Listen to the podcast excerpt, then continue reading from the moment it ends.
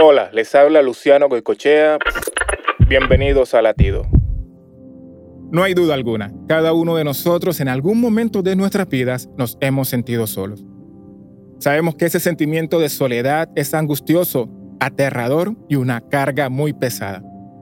Es muy seguro que te encuentres rodeado de mucha gente y aún así sentirte solo o sola. Si eres una de esas personas que no está pasando por este tipo de situación, recuerda que hay muchas otras en tu comunidad, escuela o trabajo que desesperadamente necesitan de un amigo.